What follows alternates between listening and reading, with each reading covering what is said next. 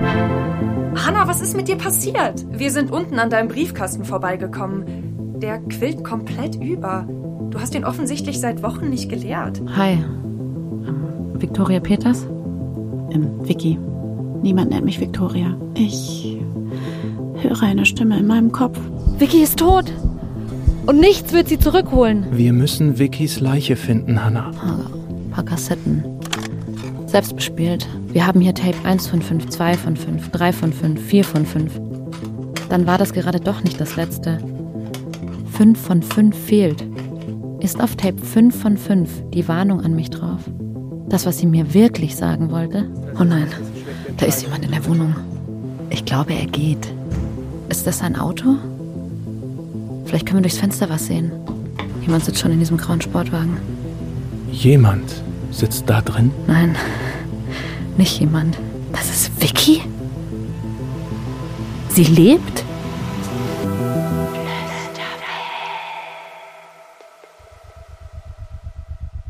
Ich dachte immer, ich kenne die eindrucksvollste Erinnerung meines Lebens schon. Als ich zehn Jahre alt war, waren wir im Urlaub in Island. Für meine Schwester und mich war das der Wahnsinn. Urlaub kannten wir als Campingplätze auf der Schwäbischen Alb, höchstens mal Strandkörper an der Ostsee. Nur in diesem einzigen Jahr gab es auf einmal Geld. Keine Ahnung warum. Das Land war wunderschön. Es war viel wärmer, als ich gedacht hatte, und die Tage zogen sich bis tief in die Nacht, sodass ich viel länger aufbleiben durfte als sonst und am Morgen darauf schlaftrunken zwischen Gebirgen und Wasserfällen hin und her stolperte. Bis wir auf das Boot stiegen. Wahrscheinlich war es gar nicht so groß, aber für die zehnjährige Hanna war es ein Kreuzfahrtschiff. Ein schwankendes Ungetüm im Schwarzen Meer, mit dem wir nach draußen fuhren, in Richtung von, anders konnte ich es mir nicht vorstellen, dem Ende der Welt. Und dann sah ich sie. Das Wasser kräuselte sich schon, bevor sie nach oben kam. Etwas wölbte sich unter der Oberfläche. Und dann waren sie da. Ich werde die Wale nie vergessen. Wie sie an uns vorbeischwebten, als würden sie fliegen. Wie sie beim Abtauchen ihre Flosse nach oben warfen. Wenn ich könnte, dann würde ich mich gerne neben die zehnjährige Hanna von damals stellen. Ich würde sie ansehen, wie sie dasteht, den Mund sabbernd geöffnet und denkt, nichts in meinem Leben wird mich je so erschüttern wie das hier. Und während sie das denkt, möchte ich sie an den Schultern packen und sagen, Mädchen, du hast keine Ahnung. Denn in 15 Jahren wird eine Frau dir erzählen, dass sie genau wie du eine Stimme in ihrem Kopf hört, wird kurz darauf tot in deine Wohnung hineinfallen und ein paar Tage später wirst du aus einem Fenster dabei zusehen, wie eben diese Frau lebend in einem grauen Sportwagen sitzt.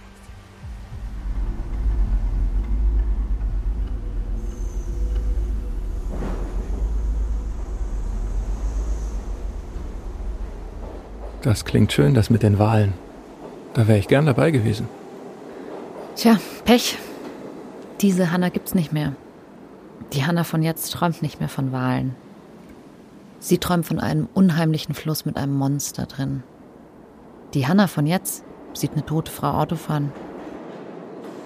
Vicky. Wenn ich auch mit dem Auto da gewesen wäre, dann hätte ich sie vielleicht verfolgen können. Ja, aber ich glaube, das wäre keine gute Idee gewesen. Und warum nicht? Vicky meinte doch, dass sie mir etwas sagen will auf ihren Kassetten. Und sie hat ja auch etwas gesagt. Du darfst dem Flüstern nicht trauen. Ja, aber war das alles? Kann das wirklich alles gewesen sein?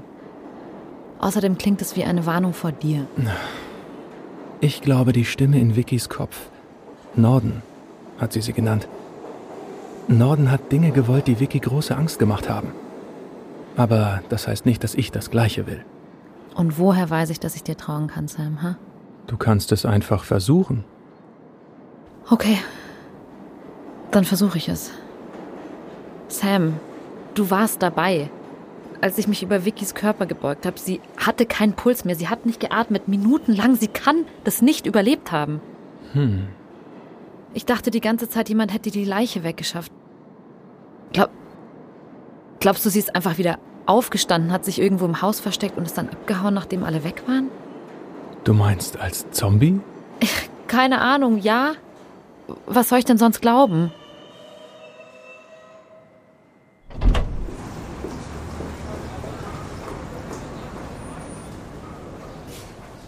Es fühlt sich so seltsam an, jetzt einfach nach Hause zu gehen. Vickys Augen tauchen immer wieder in meiner Erinnerung auf und legen sich auf die Stadt wie, wie ein Filter. Die Angst, mit der sie vor meiner Wohnung stand, diese Panik, bevor sie zu Boden ging. Und jetzt hat sie das alles überlebt? Irgendwie? Das das ist so surreal. Und egal wie hart dieser Tag war, egal wie, wie bewusstseinserschütternd die letzten paar Stunden waren, ich komme immer noch mit dem gleichen Schlüssel durch die gleiche Haustür, als wäre es ein ganz normaler Tag. Hannah? Ist was? Vicky war auch vor dieser Tür. Vicky hat gewusst, wo ich wohne und sie stand hier unten und hat es irgendwie ins Haus geschafft. Das stimmt. Aber oben hat sie dann geklopft. Vielleicht hat sie einen Nachbar reingelassen. Sie wollte mir eine Warnung hinterlassen. Das hat sie gesagt auf den Tapes. Sie hat mir so viel zu sagen. Stimmt. Aber vielleicht wollte sie mir das gar nicht erzählen. Vielleicht hatte sie einen weiteren Plan. Das letzte Tape, Sam. Die letzte fehlende Kassette ihrer Aufzeichnung. Wo ist die hin verschwunden? Ich glaube nicht, dass die Person, die Vickys Wohnung durchwühlt hat, sie, sie gefunden hat, aber vielleicht hat sie die Kassette selbst mitgenommen. Vielleicht ist dort die Warnung drauf. Ja, aber wenn sie die Kassette bei sich hatte an diesem Abend, ist sie da nicht mit ihrem Körper zusammen verschwunden? Nicht, wenn sie die Kassette an einem geheimen Ort deponiert hat. An einem Ort, auf den niemand außer mir Zugriff hat. Nicht mal Vicky selbst. Und ein Ort, an dem sie direkt vorbeikommen, bevor sie immer an der Tür geklopft hat. Hm. Du meinst, wir hätten die ganze Zeit schon die Wahrheit erfahren können? Wenn du nur regelmäßiger deinen Briefkasten leeren würdest? Ich hoffe es so sehr.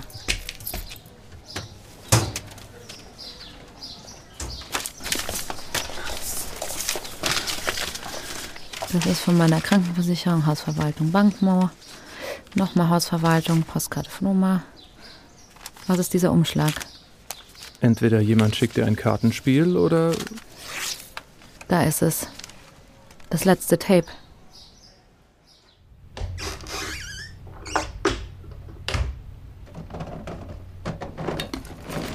Irgendwo hier hatte ich den doch. Ah, schau. So, lieber Sam, hier ist mal was über mich, was du noch nicht weißt. Weil als ich das das letzte Mal benutzt habe, gab es dich noch nicht. Ein schrecklich langweiliges Leben muss das gewesen sein. In gewisser Weise, ja. Wenn ich als Kind Stimmen um mich herum haben wollte, die nicht wirklich da waren, dann musste ich selber dafür sorgen. Also, die kleine Hanna, so in dem Alter, als sie auch die Wale angeschaut hat, lag allein in ihrem Bett und hat auf diesem Teil hier Kassetten gehört. Hauptsächlich über Detektive, die Fälle aufklären. Also, du hast Stimmen zugehört, obwohl sie dir nicht antworten? Ja, muss bescheuert für dich klingen. Ich weiß. Und dann gab es immer so Bandsalat, wo sich das Kassettenband so verworren und zerknüllt hat. Und wenn ich dich damals schon gekannt hätte, hättest du sicher gesagt, Mensch, Hanna, wenn ich deinen Körper kontrollieren könnte, dann la la la la la.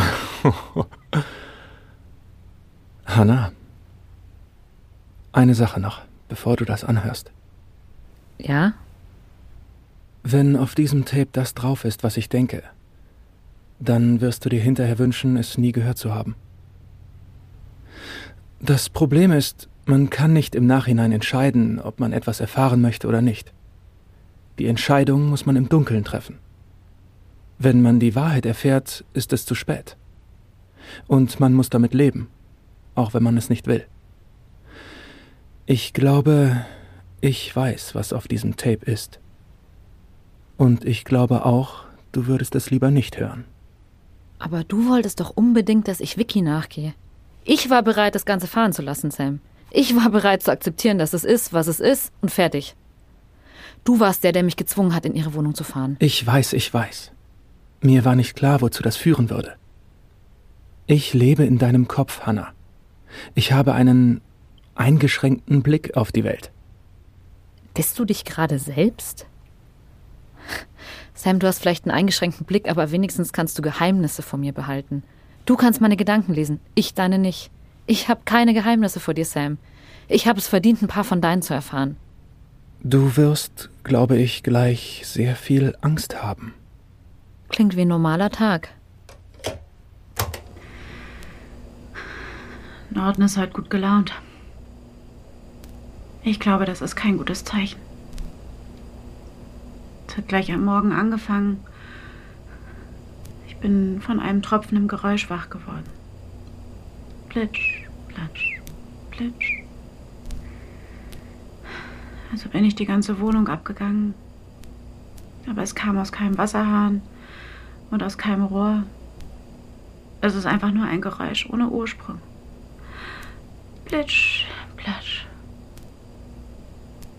Dann hat Norden gesagt, du wirst sehen, woher das Tropfen kommt. Und sobald du es siehst, dann ist es endlich vorbei.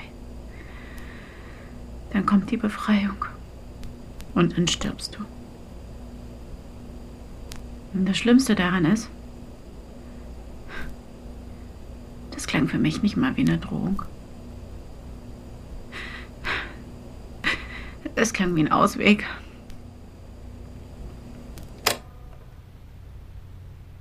Dafür, dass das das letzte Tape ist, klingt sie hier wieder mehr beisammen als auf dem vorher, oder? Sie wirkt fast klar im Kopf. Ich bin heute bei der Polizei einbestellt. Sie wollen rausfinden, was da los war mit Milosch. Ich kann Ihnen ja nicht mal selber eine Antwort darauf geben. Ich habe es nur gemacht, damit Sie aufmerksam auf mich werden. Aber wenn es klappt, dann bekomme ich so Kontakt zu Hanna Fichtenberg. Oh. Norden ist wieder am Faseln, sie wird immer lauter. Sie redet die ganze Zeit auf mich ein, will, dass ich auf sie höre, aber noch kann ich selber entscheiden, was ich tue. Was ich sage. Es sind meine Hände, es ist mein Mund, es ist mein Körper, es ist noch mein Körper. Ich bin. Sei still! Sie redet wieder los. Über das Flüstern und das Boot und das Licht, an das sie will. An das Licht, das uns gehört, sagt sie immer wieder. Ich habe eine Zeit lang versucht herauszufinden, was das bedeutet. Was all das bedeutet. Und ich glaube, ich habe sogar Fortschritte gemacht. Ja. Aber jetzt ist es mir irgendwie egal. Ich weiß, dass es zu spät für mich ist. Ich weiß, dass ich verloren bin. Oh, da ist es wieder. Dieses Tropfen. Plitsch, platsch. Wie so ein undichter Wasserhahn, aber schwerer, dreckiger. Wenn ich sehe, wo das Tropfen herkommt, dann ist es Zeit für die Befreiung. Dann sterbe ich. Ich glaube, ich weiß jetzt, was das heißt. Es.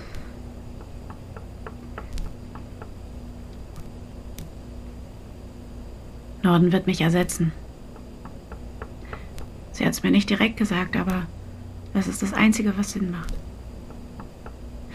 Solange ich lebe, ist es mein Körper, meine Regeln, ich entscheide, was ich tue. Aber sobald ich sterbe und meine Neuronen aufhören zu feuern, dann kommt Norden in meinem Kopf nach vorne.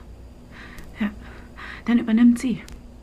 Also ich verstehe nicht genau, wie das funktioniert, aber der Körper, der dann gerade tot umgefallen ist, der kann auf einmal wieder aufstehen. Ohne Seele. Und wird dann geleitet durch die Stimme. Ja, das ist das, was Norden will. Irgendjemand wird kommen. Irgendjemand wird mich umbringen. Und dann wird mein Körper sich weiter bewegen. Eine Hülle von mir. Eine Hülle von mir wird weiter existieren.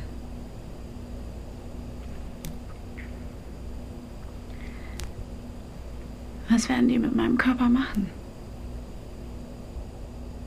Oh, dieses Tropfen. Ich höre es immer lauter, es kommt.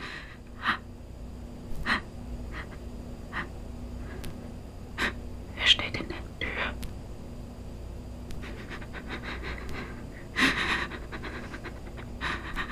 Er starrt mich an.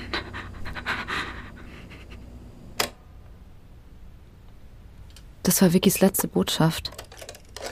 Danach ist sie zu mir gerannt sie hat die Kassette in den Briefkasten gesteckt und dann war sie tot.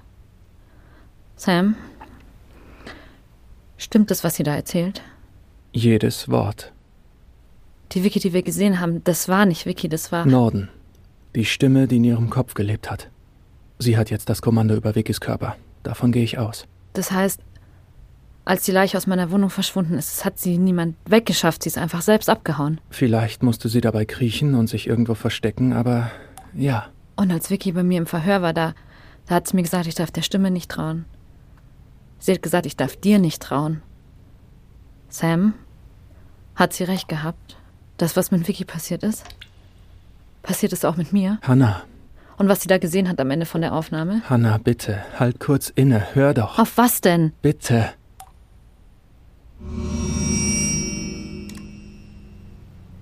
Das Tropfen kommt von hinter mir. Vom Fenster. Sam?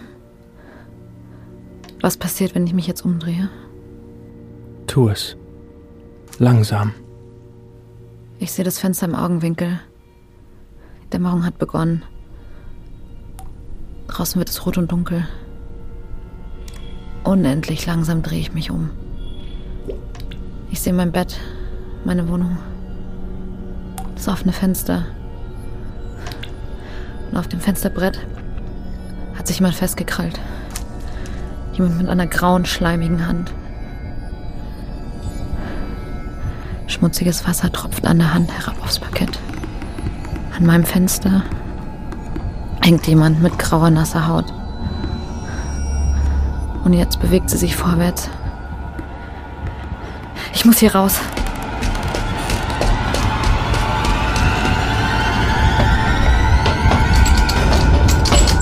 Die Tür ist verschlossen. Wer hat die Tür abgeschlossen?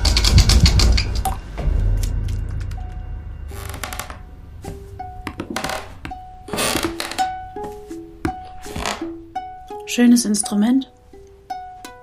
Selbst gebaut, richtig? Vicky starrt mich an. Sie war in meiner Wohnung.